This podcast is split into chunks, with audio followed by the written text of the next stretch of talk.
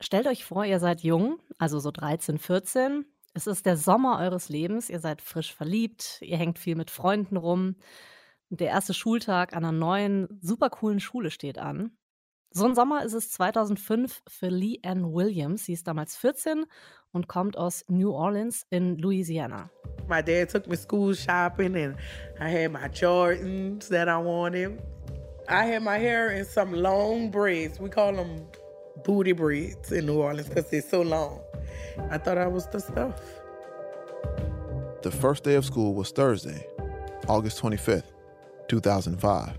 Couldn't wait for my first day. I was up at five o'clock, clothes laid out, trying to clothes on the day before in the mirror, looking, trying to see how I looked for my first day of school. I was just so happy.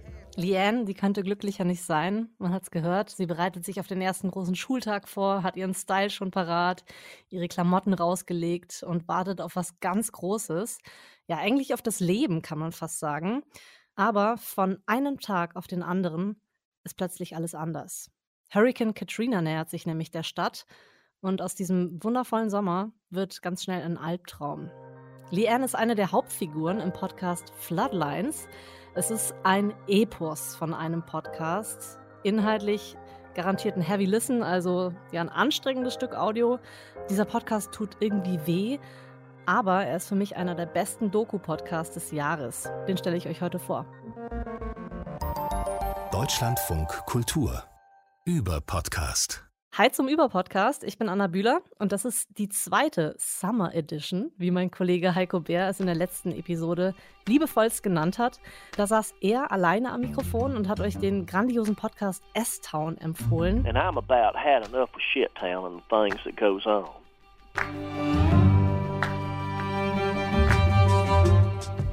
Und ganz ehrlich, wenn ihr es noch nicht geschafft habt, diesen großartigen Podcast zu hören, dann würde ich fast sagen, drückt jetzt mal kurz auf Stopp und macht genau das, bevor ihr diese Episode hört. S-Town ist auch einer meiner absoluten Lieblingspodcasts und ihr werdet euch garantiert selber einen Gefallen tun. Und auch ich werde euch heute in dieser Episode mit in den Süden der USA nehmen, nämlich nach, wie ihr uns gehört, New Orleans, also einer Stadt, die äh, ich bei einem Besuch mal als eine der lebendigsten und feierfreudigsten Städte der USA wahrgenommen habe. In diesem Podcast, den ich euch heute empfehle, geht es aber um die dunkelsten Stunden dieser wunderschönen Stadt. News anchors and meteorologists first started calling the storm Katrina on August 24th, a Wednesday. That's when it gained the 39 mile an hour winds needed to become a tropical storm. Es ist ein Podcast über den Hurricane Katrina. You are looking at Tropical Storm Katrina, and residents in South Florida are keeping a very close eye on the system. It could become a hurricane before it moves in late tomorrow or early. It became a weak hurricane for a couple hours. Then it made landfall just north of Miami. The hurricane came ashore with winds at 80 miles an hour, barely. It crossed over. Es ist ein Podcast über den Sturm. Es ist aber eigentlich auch vielmehr ein Podcast über das, was nach dem Sturm passiert. Die eigentliche Katastrophe, ja. Die humanitäre Katastrophe nämlich. Das politische Vollversagen, die Ungewissheit und die Misskommunikation. Wir hören, wie das Unglück Sekunde für Sekunde größer wird. Wir hören aber auch das Herz von New Orleans schlagen. So viele Stimmen von Menschen, die da leben und einen Teil der Stadt und ihre Geschichte in sich tragen. Und das ist auch für mich eine der großen Stärken an diesem Podcast. Es ist kein Draufblick. Die Menschen, die erzählen ihre Geschichten selber und sogar der Soundtrack, der kommt von einem Musiker aus New Orleans, aber dazu kommen wir gleich noch.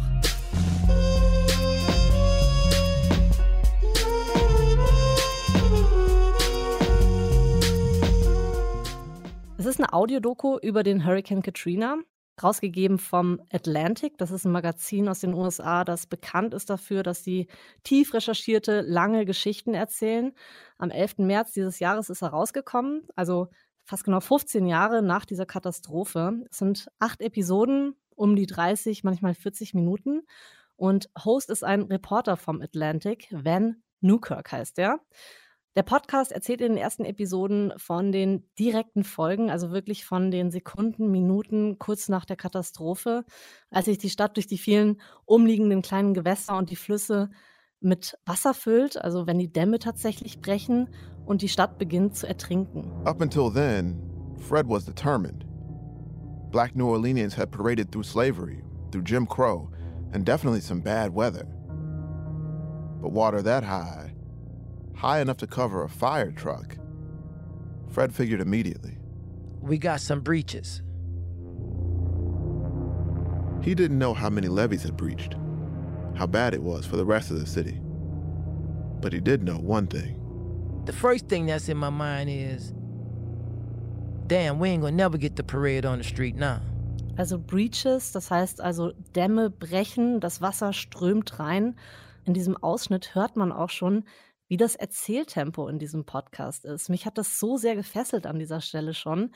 Ich hatte beim Hören wirklich das Gefühl, diesen Moment mit diesem Protagonisten, den wir da hören, nochmal durchzuleben. Also diesen Morgen nach dem Sturm, als Fred Johnson, so heißt er gerade hier, in sein Viertel zurückkehrt und erst so langsam beginnt zu verstehen, okay, also heute wird es vielleicht keine Parade geben. Das normale Leben, das wird vielleicht so schnell gar nicht weitergehen. Und das ist übrigens ganz oft in Floodlines so. Diese Erzähldynamik, die ist super feinfühlig und irre gut auf das Geschehen abgestimmt. Und das ist für mich auf jeden Fall eine der Stärken dieses Podcasts. Newkirk macht dann in den ersten vier Episoden das ganze Ausmaß super eindrücklich, super genau deutlich. Also es geht um die mangelhafte Berichterstattung über die Folgen von Katrina, ähm, Falschmeldungen, die sich verbreitet haben, die tatsächlich Angst und Hass geschürt haben ohne Ende. Menschen, die in Notunterkünften untergebracht wurden, die kein Essen, kein Trinken bekommen haben. Es kommt dann auch zu Gewaltausbrüchen in der Stadt, zu Schießereien. Das sind auch zum Teil wirklich ähm, unfassbare und ja, brutale Geschichten, wie zum Beispiel diese eine, ähm, ein Polizeichef, der soll seinen Beamten wohl freigegeben haben, auf Looter zu schießen. Also Looter, das sind so Menschen, die oft aus ihrer Not heraus Geschäfte plündern. Und dann gibt es noch eine andere Szene auf der Danzinger Bridge. Das ist so eine Brücke dort in New Orleans. Da haben Polizisten wegen eines Gerüchts auf unbewaffnete Zivilisten geschossen. Alles übrigens Afroamerikaner. Und zwar mit AK-47ern. Also unvorstellbare Szenen. Ne? Und das wird sehr, sehr eindrücklich erzählt. Die Geschichten erzählt der Podcast dann wirklich so, dass man tief durchatmen muss. Ich kann es nicht anders sagen. Auch jetzt gerade.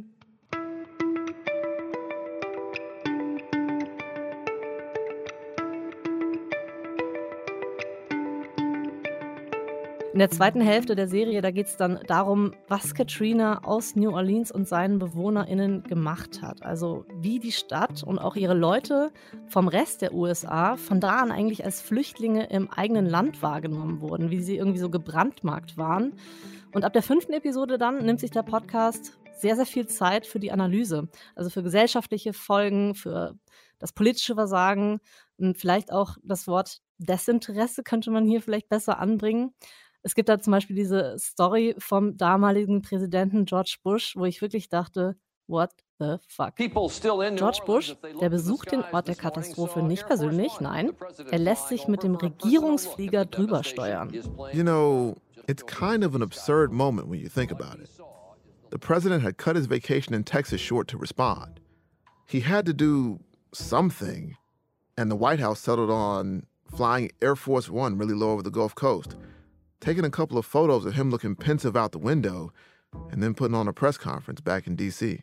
As we flew here today, I also uh, asked the pilot to fly over the Gulf Coast region so I could see firsthand the scope and magnitude of the devastation. Ja, da fragt man sich, äh, ist er überfordert mit der Situation oder ist es ihm einfach egal? Absolut unangemessenes Verhalten. Und so geht es mir wirklich ganz oft in diesem Podcast. Also ich glaube, im Amerikanischen würde man sagen Jaw-Dropping. Da fällt einem wirklich die Kinnlade runter. Bush's flyover wasn't exactly good PR. And then it got worse. On Friday, Bush flew to Mobile, Alabama. And this time, he got out of the plane. He held a press conference on the state of the response, and he turned to the guy standing next to him, FEMA Chief Michael Brown. Uh, again, I, I want to thank you all for, and Brownie, you're doing a heck of a job. The FEMA directors. That was bad. And all this together the slow government response, the media coverage, Bush's seeming indifference it all added up. Der Host übrigens, Van Newkirk und äh, sein kleines Team, die haben ungefähr ein Jahr lang an diesem Podcast gearbeitet. Und darum ist auch völlig klar, das ist Stoff für eine dicke Serie von acht Episoden. Wie gesagt, alle rund eine halbe Stunde lang. Und wie ich gelesen habe, hat sich das Team mit dem, was die rausgefunden haben, gar nicht selten selber überrascht. Der Chefredakteur vom Atlantic zum Beispiel hat über den Podcast gesagt, wir wussten, dass diese Audiodoku aufzeigen wird, welche Probleme es in Sachen Zweiklassengesellschaft und in Sachen Diskriminierung der schwarzen Bevölkerung gibt, dass er zeigen wird, wie problematisch es ist, wenn sich Lügen verbreiten. Was wir aber nicht wussten, das sagt er dann auch noch, was für einen eindeutigen Wendepunkt Katrina in der Geschichte der USA bedeutet hat. Also auch wie aktuell dieser Podcast ist, jetzt gerade in dieser anderen dramatischen Krise. Und das ist wirklich verblüffend. Also es gibt viele strukturelle Probleme, die man im windigen Krisenmanagement bei Katrina beobachten konnte, die sich jetzt wieder zeigen in der Corona-Krise. Also eine Regierung, die irgendwie eine Mischung zwischen ähm, gleichgültig und nicht informiert genug oder zu ungenau ähm, ist und wie sie einfach Teile der Bevölkerung sich selbst überlässt. Das ist leider gerade History repeating itself so ein bisschen. Aber jetzt mal kurz weg vom Inhalt und hin zum Sounddesign. Das ist wirklich einmalig. Das wurde eigens für Floodlines komponiert von einem Jazzmusiker aus der Stadt aus New Orleans. The rain picked up late Sunday and never stopped. And in those high-rise buildings in downtown New Orleans, the wind started getting dangerous. the wind started hitting and it started howling a little bit. That giant window behind Garland started rattling. It sounded like pop. It exploded. And uh, engineers came in, got me out real quick, took me down a hallway. The station on each side was just destroyed glass everywhere, furniture all, and they took me down to a closet. I broadcast all night from the closet. Christian Scott, Atandi Edgua sind solche Momente zu verdanken. Er schafft super dichte Atmosphäre und man ist irgendwie klar verortet, finde ich. Ne? Also es klingt einfach nach dieser Stadt, nach New Orleans. Das alles passt zur Jazzgeschichte der Stadt, zum Rhythmus, der so zu den Straßen gehört. Und der Podcast macht das aber nicht laut, also nicht so boom in your face mäßig, wie man sich das jetzt vielleicht von Blasinstrumenten sonst so vorstellen würde. Es sind wirklich oft ganz zarte Nuancen. Das hier ist ein Beispiel. Da erzählt einer der Protagonisten davon, wie wichtig diese sonntäglichen Paradezüge für ihn und seine Leute sind. But for him, the Sunday parade is where it all comes together. You could just come out your door and get behind this band and go with them from bar to bar and forget about all of the harsh treatment that white people had inflicted on you, all of the ugly names that they had called you. There was something in these African American people that you could not kill and you could not take from them. And it was their soul. Also alles mit sehr viel Feingefühl, sehr viel Fingerspitzengefühl eingesetzt. Ich glaube, dass dieser Podcast wirklich enorm davon profitiert, dass man hier nicht auf irgendeine Musikbibliothek zurückgegriffen hat, sondern tatsächlich so einen Musiker gefragt hat, einen Local auch noch, der genau weiß, was die Geschichte braucht.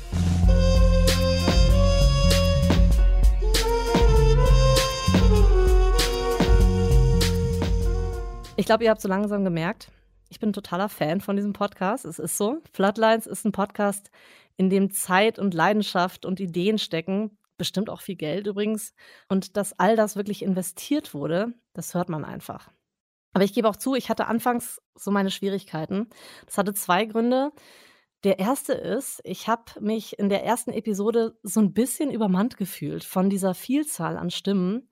Newkirk, der beginnt zwar mit Lee Ann Williams, die wir auch ganz am Anfang hier gehört haben. Das ist die Frau, die ähm, von ihrem ersten Schultag erzählt. My dad took me school shopping and I had my Jordans that I wanted.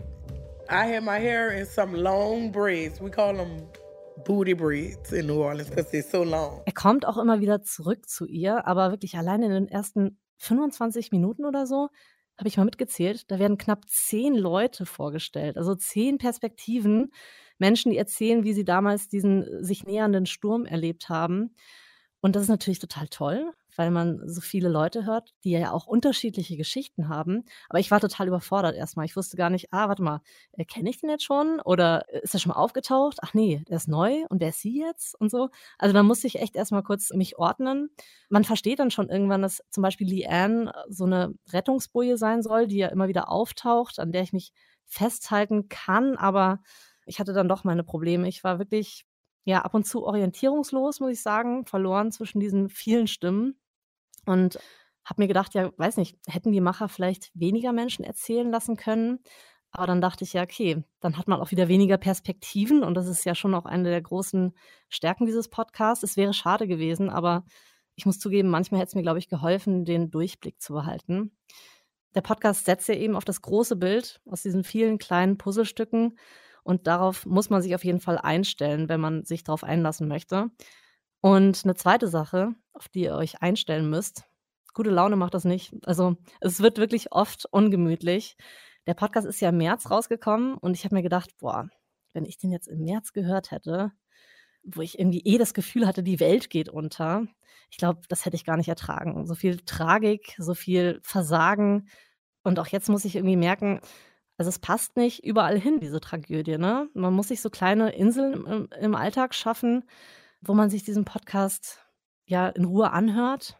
Ich habe es dann tatsächlich beim Streichen gemacht. Ich habe so ein Zimmer gestrichen und ähm, ja, da habe ich gedacht, okay, da lasse ich mich jetzt mal drauf ein. Jetzt äh, nehme ich mir mal die Stunden und höre mir das von vorne bis hinten durch. Aber man muss auf jeden Fall aufnahmefähig sein. Also wenn ihr vielleicht eine große, lange Autofahrt vor euch habt, dann ist es vielleicht ähm, der richtige Moment, um sich Flatlines anzuhören.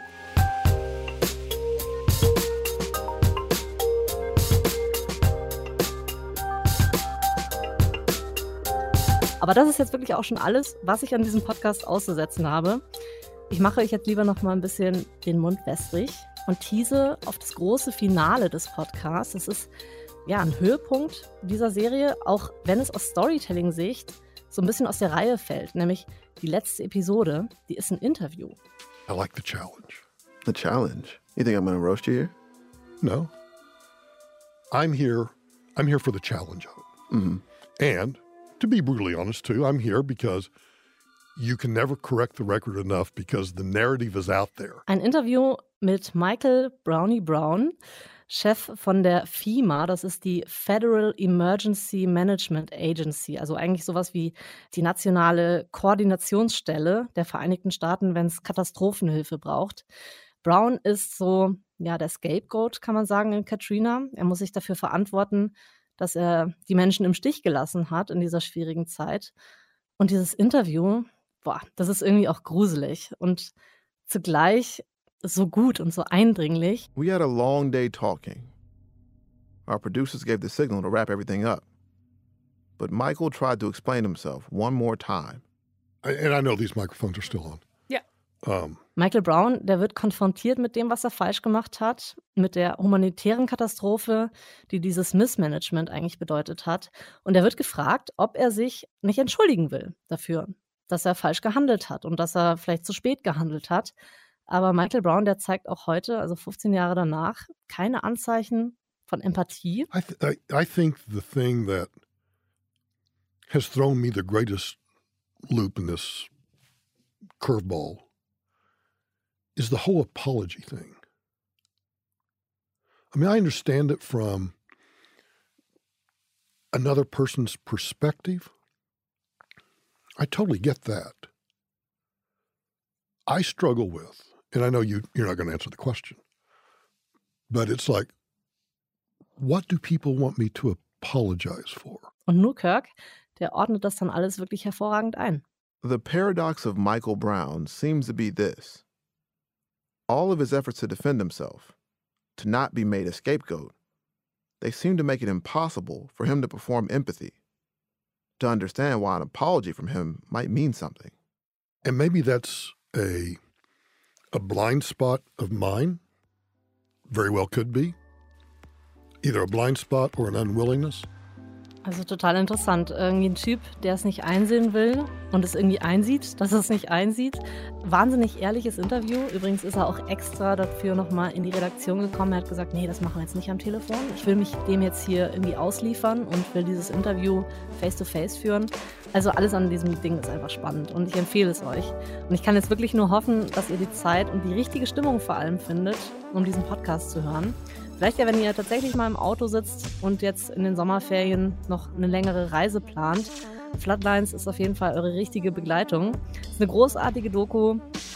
die keine Details auslässt, die den Menschen nahe kommt, die ihnen zuhört und die in Teilen ohne Probleme als gut gemachter History-Podcast durchgehen könnte. Also man lernt viel.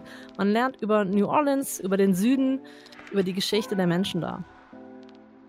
Und das war's von mir für heute. Das ist der Über-Podcast. Mein Name ist Anna Bühler. Redaktion Karina Frohn. Das Team vom Über-Podcast sind Jana Wuttke, Christine Watti, Sandro Schröder und Heiko Bär. Bis zum nächsten Mal. Ciao.